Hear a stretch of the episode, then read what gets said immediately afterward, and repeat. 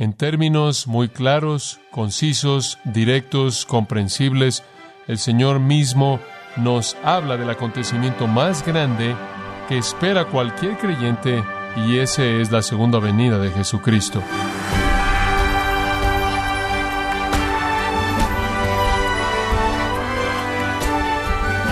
Bienvenido a su programa Gracias a vosotros con el pastor John MacArthur.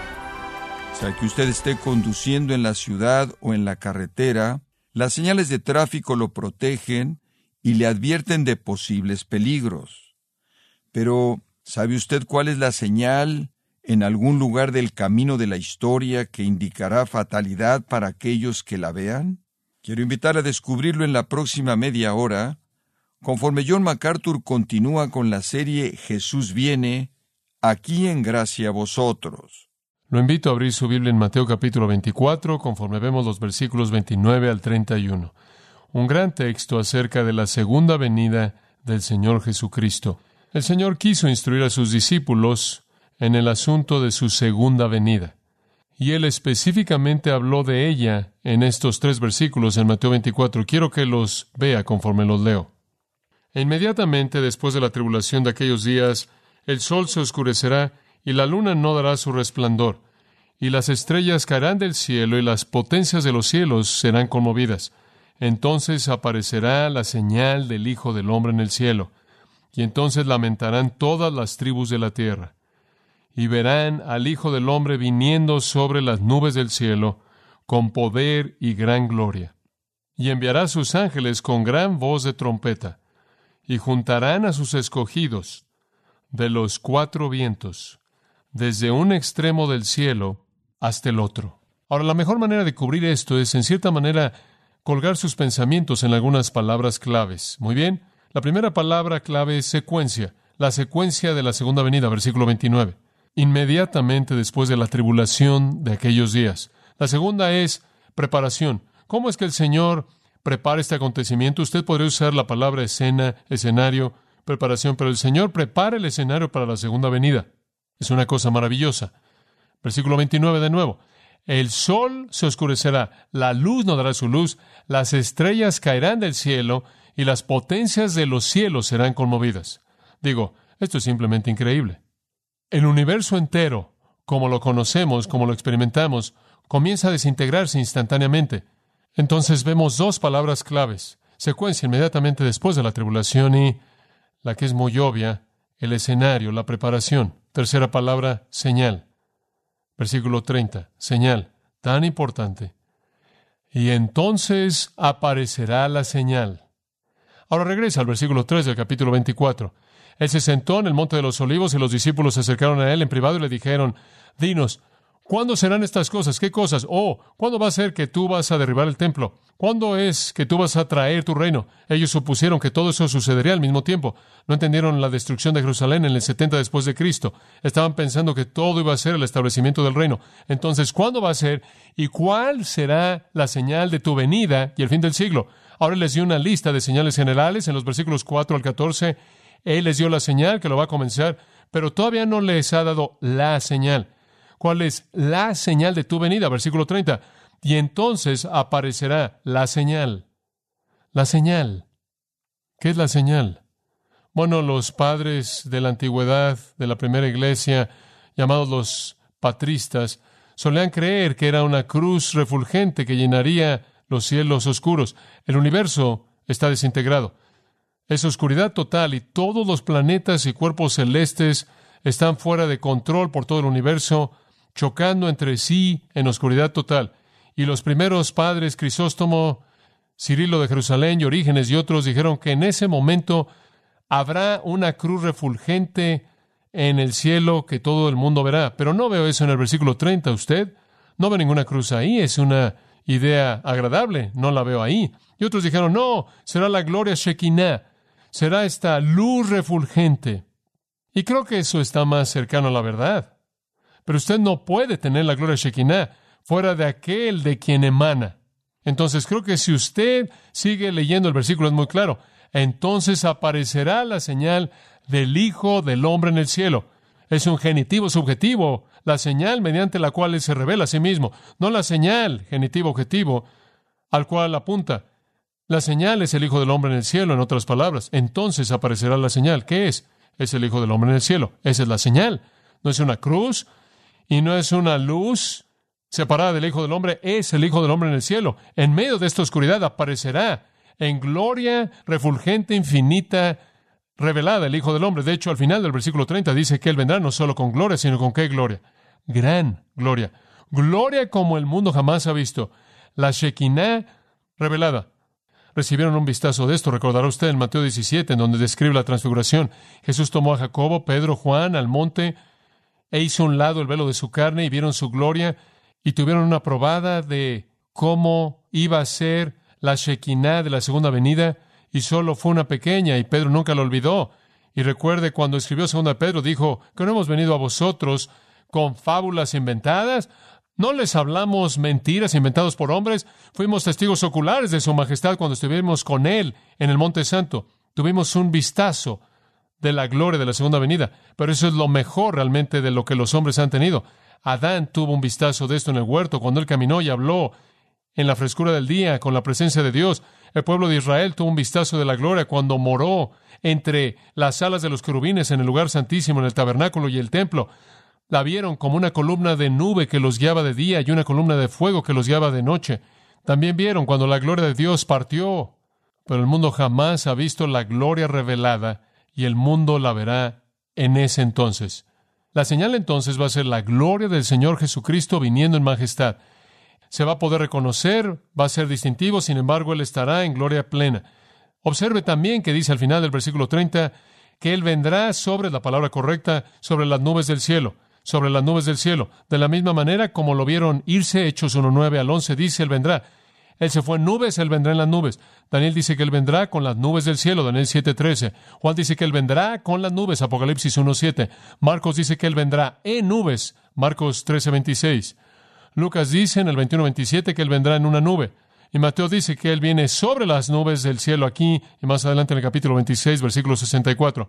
Entonces todos los escritores están de acuerdo en que Él viene rodeado con las nubes. Dice usted cuál es el punto. No lo sé.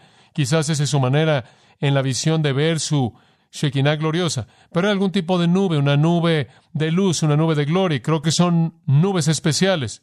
¿Sabe una cosa? El Antiguo Testamento nos dice que las nubes son el carro de Dios. Es algo muy vívido. Salmo 104 se acuerda de lo que dice, bendice alma mía Jehová. Oh Jehová mi Dios, tú eres muy grande, tú estás vestido de honor y majestad quien coloca los rayos de su cámara en las aguas, quien hace las nubes su carro, quien camina sobre las alas del viento. Lenguaje muy vívido, hermoso. Isaías 19.1 dice, Jehová monta sobre la nube rápida. Entonces la escena es indescriptible. El mundo está en pánico, la gente por todos lados está muriendo de mero terror. Están en oscuridad total y solo el Señor los mantiene existiendo lo suficiente como para que puedan ver el resto de estos acontecimientos. Y en medio de ese caos oscuro aparece la gloria del Hijo de Dios en el cielo, en majestad total, en una presencia Shekinah, santa, revelada, y montado sobre el carro de Dios, las nubes aparecen en el cielo y sin duda alguna da la vuelta a todo el globo, porque dice en Apocalipsis 1.7, todo ojo que le verá, todo ojo le verá. Esa es la señal. Ahora, de nuevo, para comparar un texto del Antiguo Testamento, acompáñenme en su Biblia por un momento breve a Zacarías 14. Y en el texto en español la traducción del hebreo quizás no sea tan clara. Si simplemente traducimos del hebreo literal, realmente tenemos un panorama más claro. Escuche con mucha atención Zacarías 14:6. Esto es fascinante. Dice esto y esto básicamente es una traducción directa del hebreo. Y será en aquel día que no habrá luz eso es exactamente lo que Jesús dijo. No hay sol, no hay luna, no hay estrellas. Zacarías dijo, no habrá luz. Los gloriosos se desvanecerán. Esa es la siguiente frase en el hebreo literal. Los gloriosos se desvanecerán. O podría decirlo de esta manera. Los brillantes se desvanecerán. De cualquier manera se refiere a las estrellas, el sol y la luna. Todas las luces se apagan. Dice, y será en aquel día, no es un día de 24 horas, es un día profético, es una era, es un periodo de tiempo cuando el Señor viene. Sabemos que es el tiempo de la venida del Señor porque de eso está hablando Zacarías 14. Usted simplemente necesita revisar el versículo 4 para verificar eso. Entonces no hay luz. Todo se oscurece. Zacarías lo vio también, así como Isaías lo vio, así como Joel lo vio, así como Ageo lo vio, así como Juan lo vio. Y después, versículo 7, escuche cuidadosamente. Y será un día en el que será conocido a Jehová. Y lo que él está diciendo es que nadie jamás podrá describir este día. Nadie jamás podría entender este día. No hay explicación científica para este día. Ningún ser humano puede experimentar el entendimiento pleno de este día. Es un día que solo el Señor puede explicar. Es un día conocido solo por Él. No habrá manera de entenderlo. Y después él añade en el versículo 7, ni día ni noche. No es día y no es noche. No puede ser porque ya no hay cuerpos celestes, entonces no puede ser un sol, no puede haber luna, no puede haber estrellas, entonces no puede haber día, no puede haber noche, entonces no es día y no es noche. Esa es la razón por la que Jeremías capítulo 30, versículo 7 dice, He aquí, ¿por qué ese día? Porque no hay como él. Es un día que ningún hombre puede conocer, ningún hombre puede describir y no hay explicación para él. Pero, versículo 7 dice, será que en el tiempo del cierre, el tiempo de la tarde, el tiempo del fin del día, habrá luz. Y al final de esa era, el final de ese periodo profético, la luz vendrá. Entonces Zacarías ve lo mismo. Todo se oscurece. Nadie puede entender lo que pasó. No hay explicación humana. Solo Dios sabe. No es día y no es noche. Y después, hacia el final de ese periodo de oscuridad, es luz. ¿Y qué es esa luz? Es la señal del Hijo del Hombre en el cielo, viniendo en las nubes del cielo, con poder y gran gloria. Majestad revelada. Oh, la luz de ella. Dice usted, ¿qué tan brillante es? Bueno, en Apocalipsis 21 versículo 23, Apocalipsis 22, versículo 5, nos dice que en la ciudad eterna de Jerusalén, en la morada eterna de los redimidos, en el cielo de cielos, por los siglos de los siglos, no hay lámpara y no hay luz, porque el Cordero mismo es la luz de ella. Ahora, si el Señor Jesucristo, por los siglos de los siglos, alumbrará los nuevos cielos eternos, eso es bastante brillante. Eso es lo único que necesita y Él va a llenar los cielos con la gloria de su luz. Dice usted, hombre, digo, me gustaría ver eso. No lo culpo. Quiero decirle esto, vamos a ser raptados, creo yo, siete años antes de que esto suceda. Ahora, no se decepcione mucho. Yo creo que la iglesia es sacada antes de que comience la tribulación. Yo creo que ya estaremos con el Señor. Estaremos en las bodas del Cordero. Estaremos en un tiempo de recompensas, estaremos con Él, porque Apocalipsis 3.10 dice que seremos guardados de la hora que viene para probar al mundo entero. Seremos preservados de eso. Seremos librados, 1 Tesalonicenses 1.10 dice de la ira venidera. Entonces, creo que estaremos con el Señor y hay muchas otras razones. Dice usted, bueno, ¿quieres decir que no lo veremos? Bueno, permítame responder esa pregunta de esta manera. Abra su Biblia en Colosenses capítulo 3. Colosenses capítulo 3, versículo 4. Cuando Cristo, quien es nuestra vida, aparezca, muy bien, cuando Él aparezca ahí, cuando Él venga en su gloria y Él aparezca para el mundo entero, entonces vosotros también apareceréis con Él. ¿En dónde? En gloria. Hombre, esa es una gran verdad. Cuando Él aparezca, aquellos de ustedes que lo conocen y lo amen, aquellos de ustedes que han sido resucitados con Cristo, versículo 1, aquellos de ustedes que están vivos en Cristo, versículo 3, aquellos de ustedes que conocen al Salvador y Él es su vida, ustedes aparecerán con Él en gloria. No están aquí abajo, ya están allá arriba.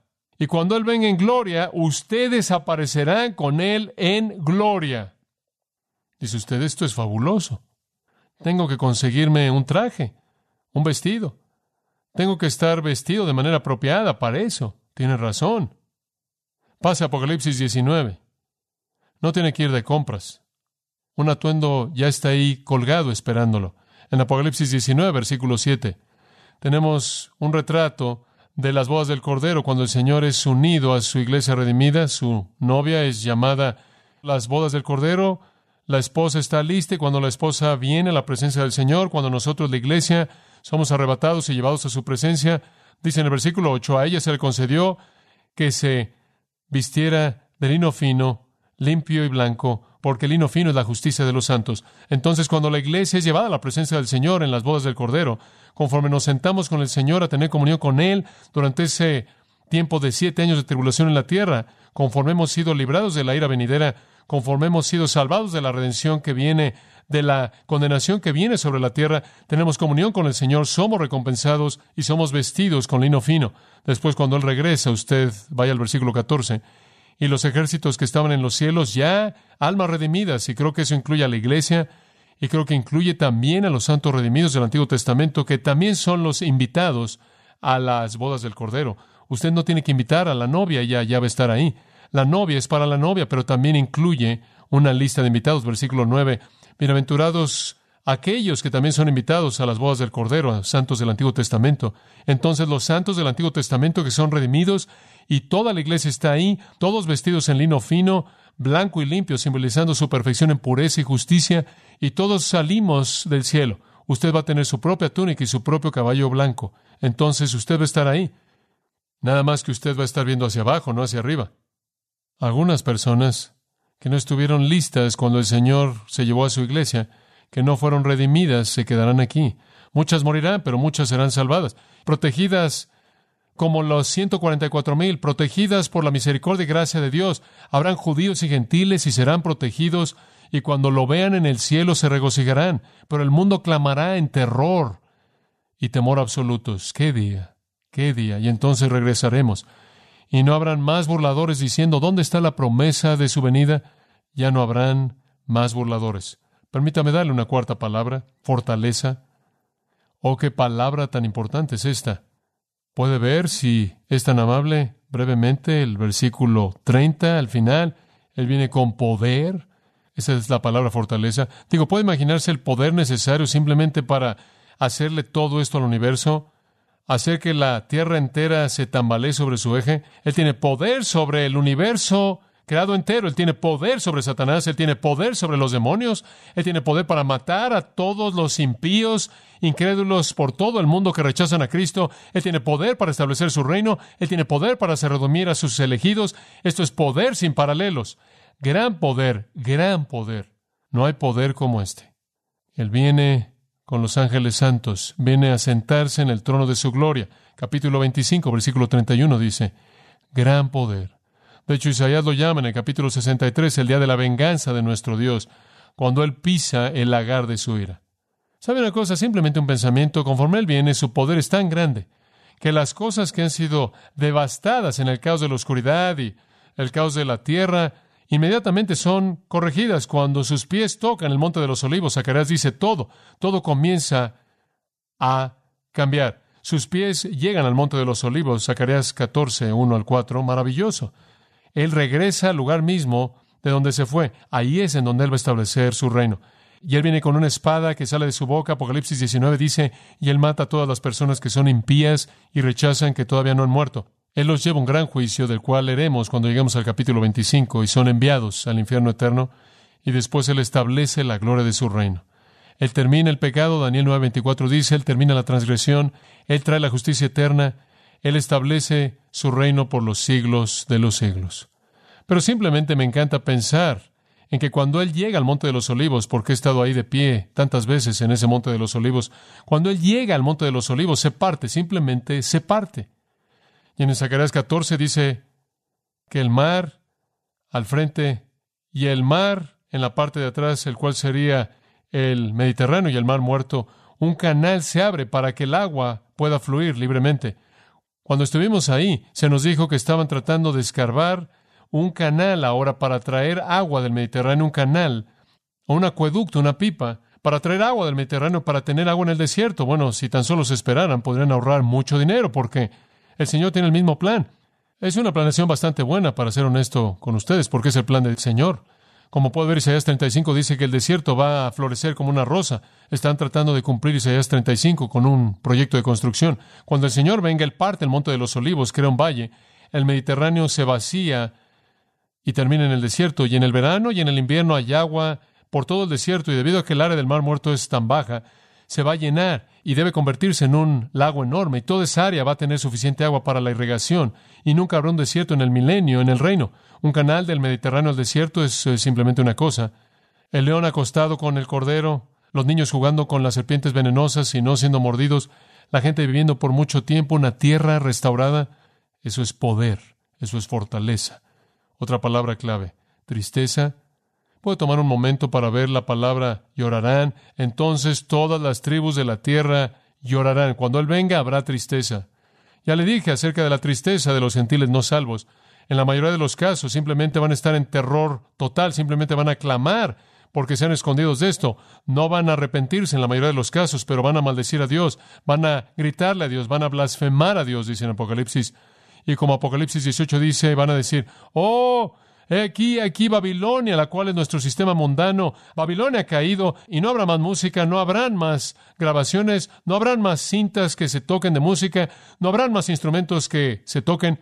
La música de pronto va a detenerse por todo el mundo debido a que el terror va a ser tan grande, el temor va a ser tan grande que no habrá canción que cantar. Entonces los gentiles van a llorar, pero los judíos también llorarán. Y Zacarías 12 dice que mirarán a aquel a quien traspasaron y que llorarán por él como por unigénito.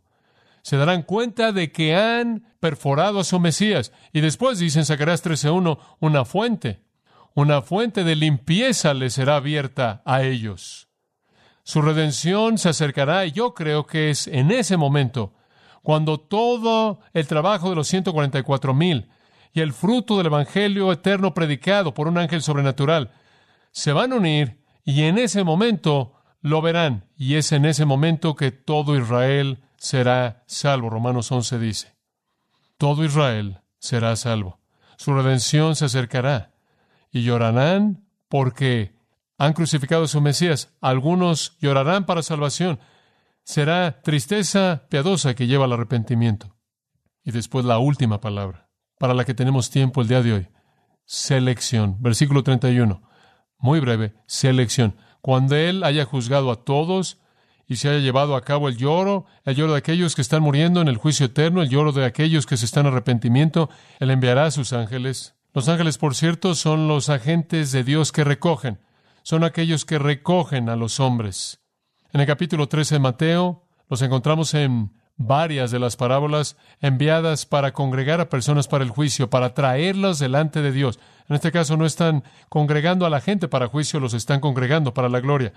Y mediante el sonido de una trompeta, el medio judío conocido de llamar a una reunión, llamar a una asamblea, la trompeta es tocada, los ángeles, los mensajeros de Dios van y reúnen a sus elegidos los redimidos que han estado dispersos por todos lados durante el trabajo de los 144 mil que se está llevando a cabo por toda la tierra y predicando, estarán aquellos que han sido redimidos y durante el Evangelio predicado por el ángel eterno, estarán aquellos que han creído y todavía están por toda la tierra, muchos de ellos todavía escondidos por los terrores del anticristo y los ángeles van por todo el mundo para reunirlos de los cuatro vientos, una expresión coloquial parecida a nuestra expresión de los cuatro esquines o cuatro rincones del mundo, norte, este, sur y oeste, y lo reúnen de un fin del cielo al otro, otra manera de decirlo, de todos lados, nadie se queda fuera. El Señor envía a los ángeles para reunir a todos sus selectos, sus elegidos selectos para su reino eterno. Y muchos se despertarán. Yo creo que los cuerpos de los santos del Antiguo Testamento saldrán de la tumba para unirse con sus espíritus redimidos para entrar a la gloria de su reino eterno. Entonces el Señor congregará a su pueblo de todo el mundo para traerlos al reino. Esa es la descripción misma del Señor de su segunda venida. Qué acontecimiento tan tremendo. Ahora los discípulos entendieron la señal. Cuando vean al Hijo del Hombre en el cielo, no vivieron para ver eso. Y usted y yo, por la gracia de Dios, y somos redimidos, seremos sacados con la iglesia. Realmente no me importa vivir en esta tierra para ver eso porque no me interesa pasar por la tribulación. Prefiero estar con el Salvador que estar aquí satisfaciendo mi curiosidad. Y si tengo tanta curiosidad por la tribulación que cambia mi teología, estoy mal, porque debería anhelar estar con Jesucristo. Simplemente les digo esto a ustedes, así es como todo va a terminar, no puede estar muy lejos. Y si ya estamos viviendo a siete años antes de que suceda, más vale que nos preparemos. Y si usted va a llegar a ese punto cuando usted esté con Él en la gloria, cuando usted entre en su reino, o cuando usted o muera de un ataque al corazón y sea expulsado de su reino, enviado al infierno eterno, como dice en el capítulo 25, en donde habrá el lloro y el crujir de dientes y castigo eterno. El mundo está cumpliendo el plan histórico de Dios. Y usted se tiene que hacer la pregunta en dónde está. Digo, esto es algo serio. Su destino eterno está en juego. Y esto es simplemente como va a terminar. ¿Va a ser usted parte del desastre aquí o parte de la gloria allá? Es su decisión. Por la gracia de Dios, conforme el Espíritu de Dios inclina su corazón, oro porque usted responda al Salvador. Señor, te damos gracias por darnos tanta revelación. No tenemos que vivir en oscuridad, preguntándonos qué va a pasar. Sabemos lo que va a pasar porque tú nos lo has dicho, oh Señor, cuán responsables somos por vivir a la luz de esa eternidad. Que esperemos la aparición gloriosa del Señor y Salvador Jesucristo. Esperemos el día cuando podamos estar con Él y no tener que vivir en temor de lo que pueda venir porque rechazamos al Salvador, cuyo único deseo es darnos su amor y gracia, perdón, paz, gozo y bendición.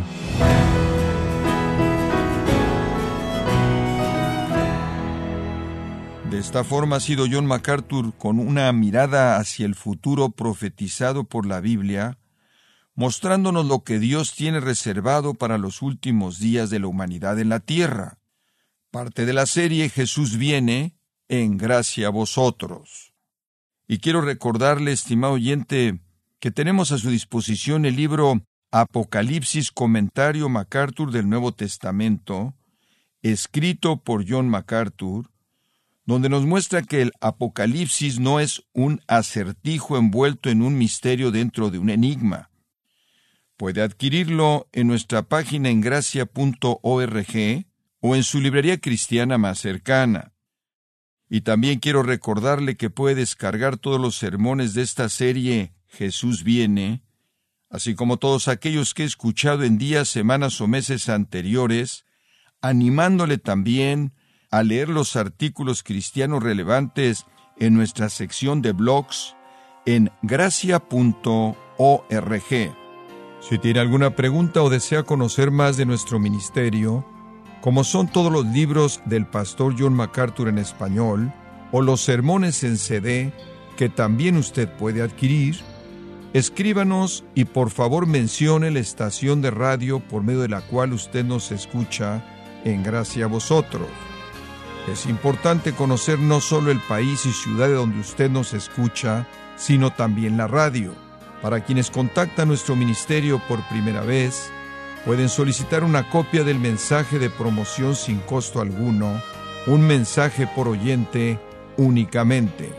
Si usted vive en los Estados Unidos o Puerto Rico, escríbanos a Gracia Vosotros, P.O. Box 4000, Panorama City, California 91412 o puede escribirnos a través del siguiente correo electrónico radio arroba